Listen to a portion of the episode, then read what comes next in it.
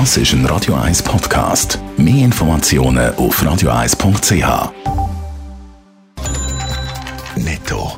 Das Radio 1 Wirtschaftsmagazin für Konsumentinnen und Konsumenten wird Ihnen präsentiert von Blaser Greinicher. Wir beraten und unterstützen Sie bei der Bewertung und dem Verkauf von Ihrer Liegenschaft. blasergreinicher.ch Adrian Sutter. Der Unterwäschehersteller Galide hat zünftig unter dem Lockdown gelitten, weil die Läden zu sind, ist der Umsatz im ersten Halbjahr um 18 Prozent auf 146 Millionen Franken gesunken. Mit dem Onlinehandel haben wir nicht können den Verlust in den Läden kompensieren. eBay gehört zu den Profiteuren der Corona-Krise. Weil die Leute so viel die Haus bestellt haben, hat der Konzern seine Erwartungen für das Jahr können aufschrauben. eBay geht jetzt davon aus, dass man 10 Milliarden und einem Wachstum von 14 Prozent macht.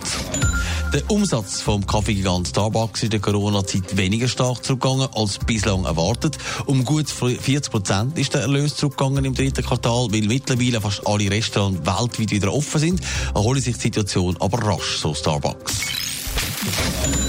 Corona-Krise hat viele Leute dazu gezwungen, aus der Stube ein Büro zu machen. Doch viele sind auch total auf den Geschmack von die Heimen aus zu arbeiten. Adrian Sutter, jetzt zeigt eine neue Studie, Corona-Krise könnte der Durchbruch sein fürs Homeoffice. Ja, immer mehr grosse Firmen stellen um. In den USA gibt es die Tendenz schon, dass viele Firmen schon angefangen haben, Büroräume oder ganze Gebäude zu verlassen, weil ihre Leute ins Homeoffice gehen. Auch in der Schweiz hat es erste Firmen, die umsatteln und das aus mehreren Gründen. Einerseits können die Firmen sparen, weil sie weniger Büroräume mieten und man macht auch vielen Angestellten offenbar einen Gefallen.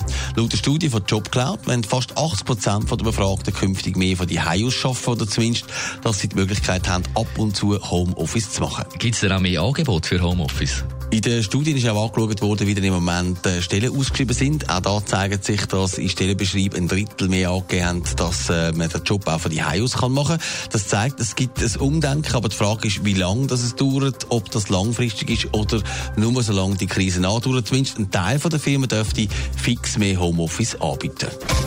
Netto. Das Radio 1 Wirtschaftsmagazin für Konsumentinnen und Konsumenten.